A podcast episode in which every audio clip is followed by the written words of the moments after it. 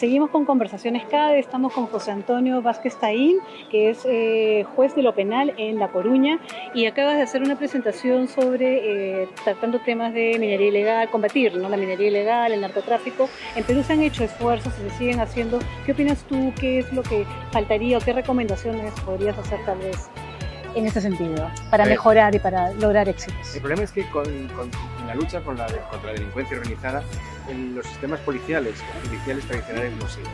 Porque lo normal en materia de narcotráfico es buscar incautaciones muy bonitas, es decir, eh, tratar de mm, coger un cargamento de cocaína, sacarse la foto en el momento de la incautación, en el momento de la quema, pero eso eh, a, las, a, las, organizaciones criminales eso no les afecta en nada.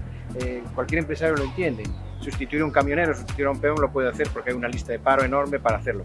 Pero si tú en la organización realmente dimensionas el problema, te das cuenta que el tráfico ilegal, tanto de la minería como del narcotráfico, implica primero varios países, varias actividades. Es tan importante el que transporta la cocaína, pero mucho más importante es el que asesora legalmente para que los camiones y los incautas no sepan quién es el verdadero propietario, para que si coges un barco no se sepa quién es el que está detrás, para que financie, le mueva el dinero, lo pasen los bancos, los abogados que les asesoran. Esa rama, si realmente es capaz de probar que participaba de la actividad ilícita y detienes a esas personas, el narcotraficante va a tener muy complicado volver a reemplazarlos, porque ningún abogado va a querer reemplazarlos. El abogado Así como el narcotraficante asume el riesgo de ser en prisión, el abogado se cree impune, el asesor fiscal se cree impune, el banquero que les mueve el dinero se cree impune, el político al que han comprado se cree impune, y cuando centra la redada en ese lado y no en el otro es cuando realmente les, les hace daño. Pero permíteme que te cuente algo más. Nosotros con lo que nos dimos cuenta es que el ser humano es muy egoísta. Al ser humano el narcotraficante no le importa, no lo ven como un problema. Oiga, que le quitan la cocaína y a mí que me beneficia. Que se matan entre ellos, es entre ellos, a mí no me van a matar. Entonces lo que conseguíamos con, este, con esas operaciones era que al ver cómo le incautábamos los bienes y luego los revertíamos a la sociedad, a ver cómo deteníamos al político corrupto, entonces el ciudadano se sentía afectado. Ah, que me estaban comprando a mis políticos y estaban manejando a mis políticos. Entonces el ciudadano ahí sí que salía a protestar, salía a mm, quejarse de que los, los, los, partidos políticos aceptaran dinero para financiar sus campañas. Eso que aquí os sonará tan, sí, sí. tan, tan, tan, tan, tan fácil o tan familiar, perdón, entonces ahí salían a protestar. Pero os cuento una cosa, aquí habéis visto, hasta las empresas intentan comprar políticos. Así es. Un delincuente ya por sistema, por uh -huh. su propia naturaleza, su finalidad es comprar políticos. Si les quitas eso, los políticos, si los consiguen meter en la cárcel, los políticos ya se apartan y dicen, no, no, no quiero nunca más dinero en narcotráfico, porque ya sé lo que significa y ya sé lo que, lo que importa.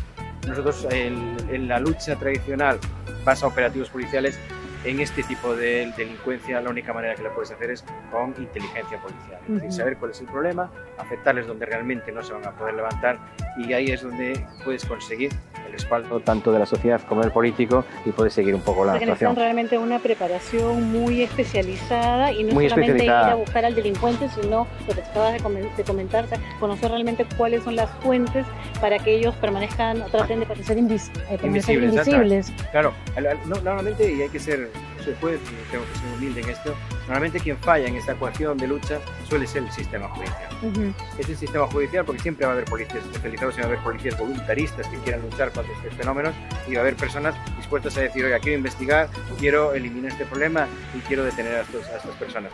Pero normalmente son las fiscalías y los, jueces los que fallamos en el sentido de que no somos capaces de dirigir, de primero dimensionar el problema uh -huh. en concreto. Uh -huh. Nos sentimos muy cómodos llevando casos fáciles. Bueno, sí. o sea, un asesinato, una, bueno, algo, algo tradicional que simplemente es un informe o un juicio y ya está. Esto es meses, años uh -huh. ¿no? de investigación, años de dirigir a la policía para ver aquello que realmente necesitas para ir a un juicio y luego la valentía de los órganos judiciales Así de es. sentarse y eh, luchar. En España lo tuvimos muy fácil, yo creo que aquí en Perú debéis de hacer algo parecido. En España tenemos un órgano especializado, la Audiencia Nacional, lleva terrorismo, lleva narcotráfico, lleva corrupción. Uh -huh. Son blindados. Incluso en la época de ETA, cuando los asesinatos eran más comunes, se mató a algún magistrado, se mató a algún fiscal de la Audiencia Nacional y ellos siguieron impasibles sí, con su sí. trabajo, lento, lento. ¿Qué me garantizaba? Cuando yo ya les mandaba una instrucción finalizada, con bastantes pruebas, incluso la, la última, que fueron casi 70 personas, salieron todos condenados. Porque la Audiencia Nacional no tiene miedo, no le tiembla el pulso. Están preparados, entienden lo que es el blanqueo, entienden lo que es el tráfico, entienden cuál es la dimensión del problema y son capaces O sea que de tenemos un excelente referente con la audiencia española para Porque además- aplicarlo con nuestros eh, fiscales Claro, o con nuestra fiscalía. Ellos tienen, Sí. la, la Audiencia Nacional no solo tiene una sección de jueces, sino también tiene una sección de fiscalía muy especializada, en donde ellos saben muy bien que eh, si tienes un problema de corrupción y en un año, seis meses, no, no acusas, el problema empieza en la prensa a embarrarse Claro. de tal manera que luego ya hay unos que opinan que es una venganza, otros que opinan que no hay pro- eh, prueba y le están montando. No, esto tiene que ser muy rápido. Hay que haber una detención, hago una investigación, es. presento la acusación y entonces ya no queda esa suspicacia de si tardan tanto es que no lo vieron claro. es, Entonces, sí. por eso es, es tan necesario los organismos especializados desde el punto de vista judicial, sobre todo imparcial, protegido y muy especializado, porque son los únicos que, que en realidad fallamos. Ujú. Si la policía detiene y nosotros condenamos, el, el sistema funciona. Muchísimas gracias ah, Es por un la placer. valiosísima información que creo que nos va a servir a todos muchísimo. Es un placer y gracias a ustedes. Gracias. Nada más.